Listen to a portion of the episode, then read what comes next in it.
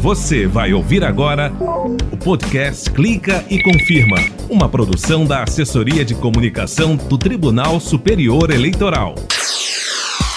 Olá, eu sou o Rimac Souto e esse é o podcast Clica e Confirma, produzido pelo Tribunal Superior Eleitoral. Clica e Confirma.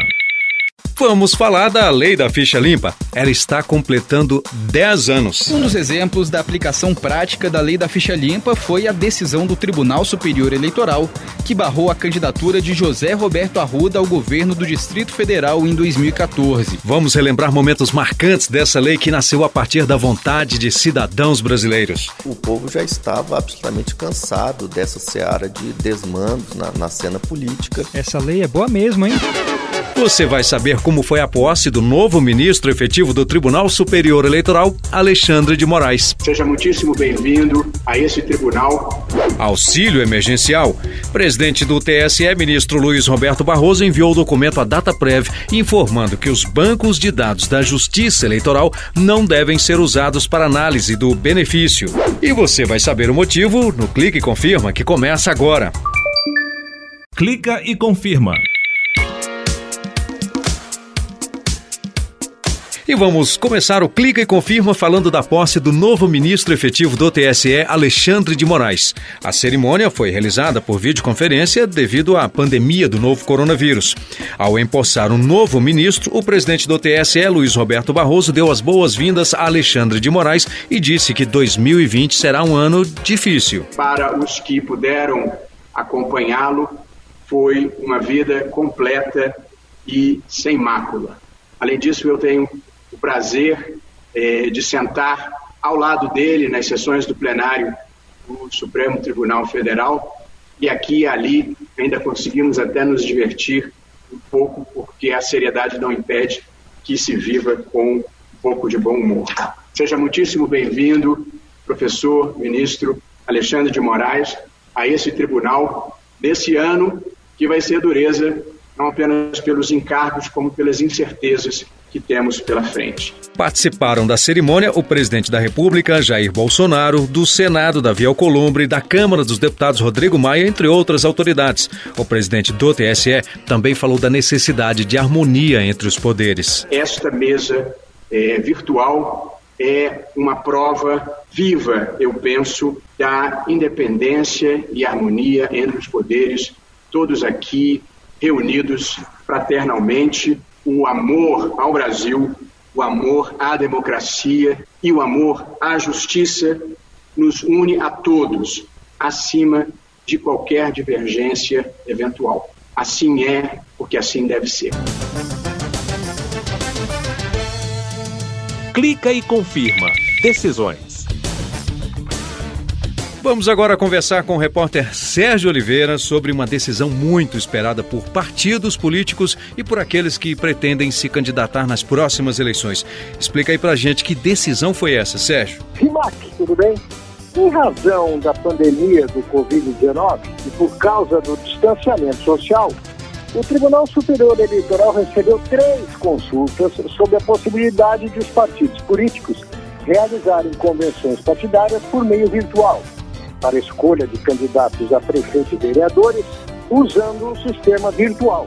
O plenário do Tribunal Superior Eleitoral respondeu positivamente a essa possibilidade, conforme o entendimento do relator, ministro Luiz Felipe Salomão. Pouco importa, na verdade, o formato, o que é importante é a garantia da democracia interna aos partidos e, no meu modo de ver, negar a adoção desse formato virtual no momento atual seria ignorar a realidade enfrentada no combate à doença e na seara específica do processo eleitoral poderia inclusive inviabilizar essa etapa imprescindível à concretização de eleições democráticas e transparentes. O relator, ministro Luiz Felipe Salomão, disse em seu voto que as convenções virtuais devem seguir as mesmas regras e procedimentos já previstos em lei.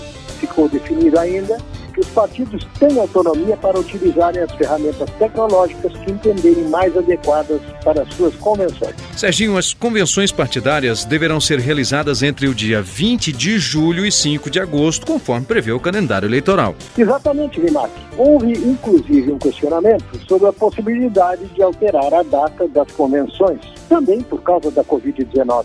Mas, neste caso, o plenário decidiu que o prazo de 180 dias antes do pleito estabelecido pela lei das eleições não pode ser alterado, já que esse tipo de alteração deve ser feita pelo Legislativo. E o presidente do Tribunal Superior Eleitoral, ministro Luiz Roberto Barroso, concordou com a sugestão sobre a criação de um grupo de trabalho para definir as regras para essas convenções virtuais esta presidência irá constituir, eh, hoje ainda, se possível, um grupo de trabalho para a apresentação de minuta de resolução no prazo mais breve possível e certamente para ser deliberado antes do final de junho, acerca documentação digital desta convenção, como nós encaminharemos. Clica e confirma. O Fábio Ruas tem aqui um assunto que deu o que falar na imprensa nacional recentemente. É que algumas pessoas que saíram candidatas em eleições anteriores tiveram auxílio emergencial negado. Isso porque as análises teriam levado em conta informações da Justiça Eleitoral. Fábio. Isso mesmo, Rimac. Os bancos de dados da Justiça Eleitoral não devem ser usados para análise do auxílio emergencial, como ocorreu no caso da negativa da renda extra a candidatos não eleitos o presidente do Tribunal Superior Eleitoral, ministro Luiz Roberto Barroso, enviou o documento à data prévia com essa informação. O motivo é que os bancos de dados não permitem informar se os bancos de dados da Justiça Eleitoral não devem ser usados para análise do auxílio emergencial, como ocorreu no caso da negativa da renda extra a candidatos não eleitos. Nesta quarta-feira, o presidente do Tribunal Superior Eleitoral, ministro Luiz Roberto Barroso, enviou o documento à data prévia com essa informação.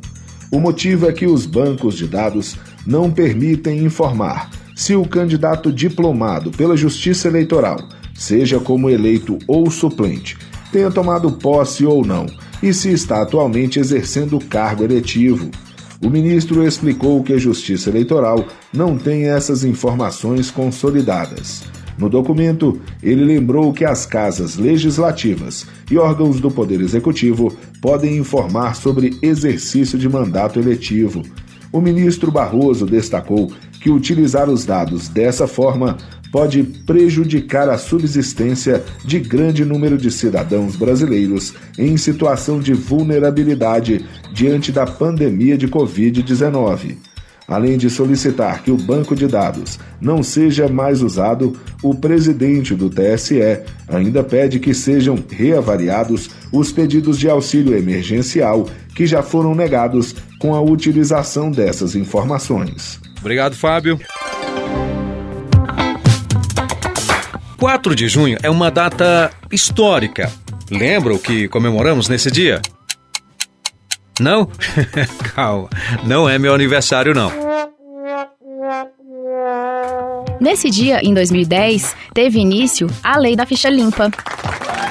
Exatamente, é isso aí. E lá se vão 10 anos. Ela foi uma conquista para a sociedade e impede, por exemplo, a candidatura de políticos que tiveram mandato cassado ou que foram condenados em processos criminais por órgãos colegiados, mais de um juiz.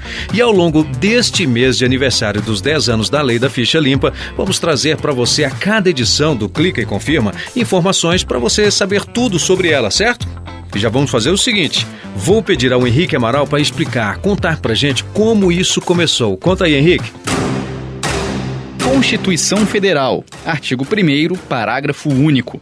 Todo poder emana do povo, que o exerce por meio de representantes eleitos ou diretamente. Aí você pode pensar, diretamente como? Uma das maneiras é através dos projetos de iniciativa popular, como conta o cientista político David Fleischer. A população tem mais voz ativa e participação no processo legislativo. É importante para o cidadão, o eleitor, ter essa participação, de participar do processo legislativo. O cidadão também pode contactar seu deputado é, federal ou, se for o caso, deputado estadual, para esse deputado apresentar a proposta do cidadão. Um projeto bem conhecido de iniciativa popular é a Lei da Ficha Limpa.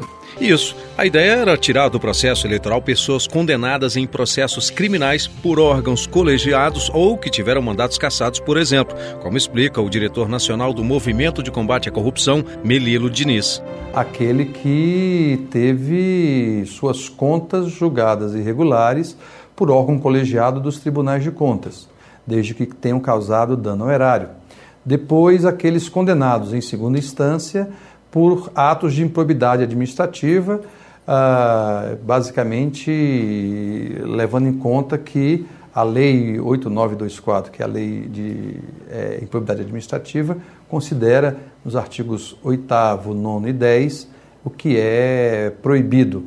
É, fraudar licitação, usar dinheiro do Estado.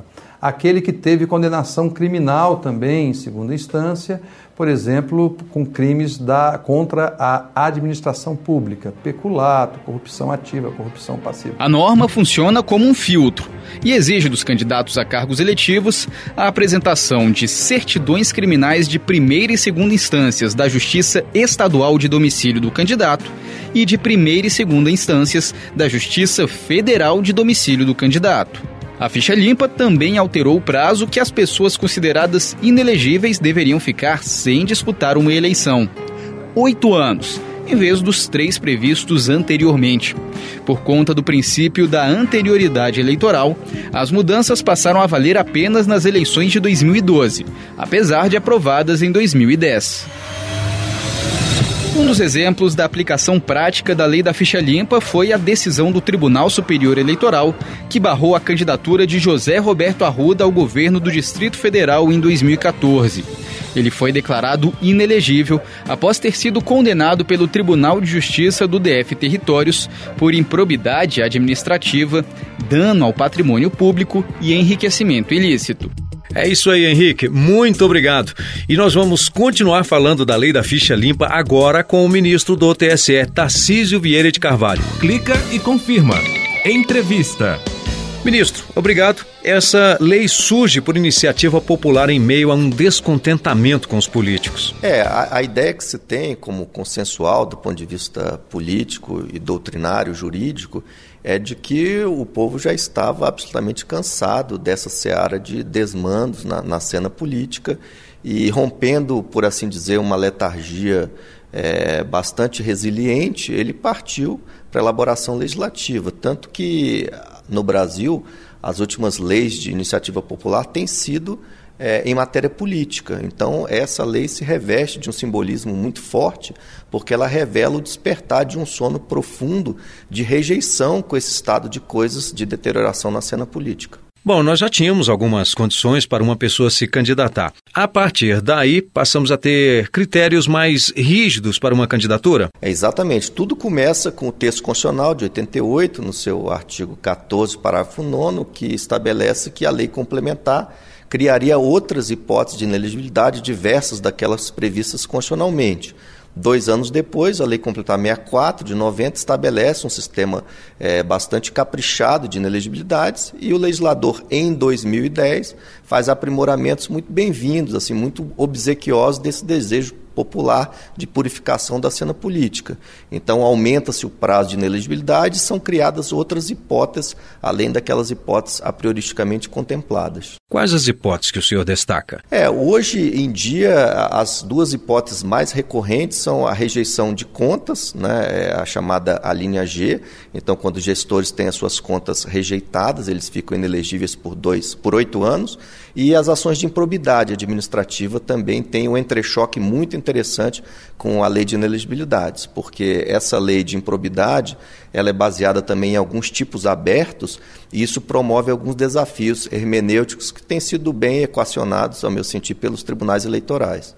Agora, ministro Tarcísio, a lei da ficha limpa apertou ainda mais ao ampliar o período de inelegibilidade, ou o tempo né, que o condenado fica sem poder se candidatar, não? Aliás, qual era o prazo anterior mesmo? Essa é uma novidade muito relevante. Normalmente as inelegibilidades giravam em torno do prazo de três anos, e no regime atual, após a modificação na Lei 64 pela Lei 135 de 2010, esses prazos foram elevados para oito anos. Além disso, essa lei se revestiu de caráter retrospectivo o que significa dizer que ela pôde apanhar fatos da vida pregressa para promover a interrupção de candidaturas ad futurum. Bom, ministro, acabou que a lei da ficha limpa não ficou restrita apenas aos políticos, né? Esse é um ponto interessantíssimo, porque essa, essa lei estabeleceu um novo patamar, um novo estandarte de moralidade, não só política, mas também moralidade administrativa. Então, ela deitou reflexos no âmbito do governo federal, no âmbito de vários governos estaduais e também de vários governos municipais,